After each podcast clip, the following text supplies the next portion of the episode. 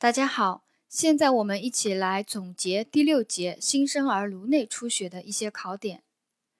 新生儿颅内出血主要是因缺氧和产伤引起。新生儿颅内出血主要是因缺氧和产伤引起。它的临床表现主要有意识改变啊，颅内出血了肯定会有一个意识改变，表现为易激惹、过度兴奋。或者表情淡漠、嗜睡、昏迷等，还有眼部症状，如凝视、斜视、眼球上翻、眼球震颤等，还有颅内压增高表现、脑性尖叫、前心隆起和惊厥等。啊，还可有呼吸系统表现，呼吸增快或减慢，呼吸不规则或暂停，肌张力早期可增高，以后降低，瞳孔大小不等，对光反应差。还可出现黄疸和贫血的表现，这是新生儿颅内出血的临床表现，有意识改变，呃，过度兴奋、激惹，表情淡漠、嗜睡、昏迷，眼部症状有凝视、斜视、眼球上翻、眼球震颤等，颅内压增高时有脑性尖叫、前心隆起和惊厥等，出现呼吸系统表现，呼吸可增快或减慢，呼吸不规则或者暂停等。肌张力早期增高，以后减低，瞳孔大小不等，对光反应差，还可出现黄疸和贫血的表现。根据它出血的部位不同呢，临床上可以分呃好几个类型。第一个是脑室周围、脑室内出血；第二个原发性蛛网膜呃蛛网膜下腔出血；第三个脑实质出血；第四个硬膜下出血；第五个小脑出血。这是不同部位。按照不同部位来分，其中考点呢，在第一个脑室周围、脑室内出血，它是新生儿颅内出血最常见的一种类型。脑室周围、脑室内出血是新生儿颅内出血最常见的一一种类型，是引起早产儿死亡的主要原因之一，它多见于早产儿。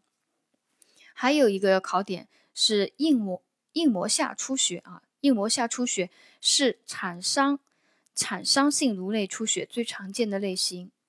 产伤性颅内出血最常见的类型是硬膜下出血啊，因为新生儿颅内出血主要原因就是缺氧和产伤，产伤造成的颅内出血最常见的类型是硬膜下出血。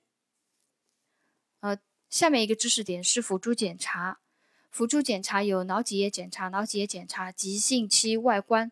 呈均匀血性，还有 CT 检查和 B 超检查。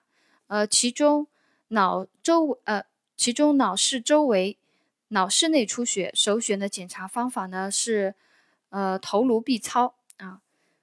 脑室周围、脑室内出血首选的检查方法是头颅 B 超，不是 CT 啊，首选的是头颅 B 超。在治疗原则的里面有一个知识点。控制惊厥首选苯巴比妥，控制惊厥首选苯巴比妥，还有脑积水治疗，必要时可以腰椎穿刺放脑脊液或侧脑室引流。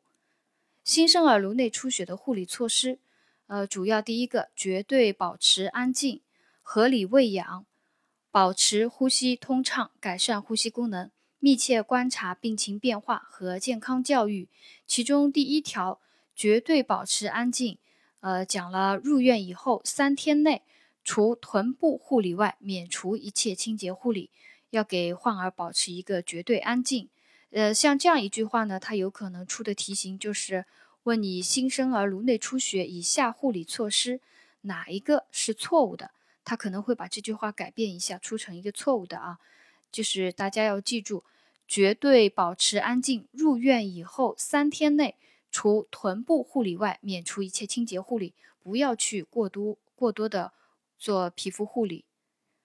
这是第六节新生儿颅内出血的所有的知识点和考点，就总结到这里。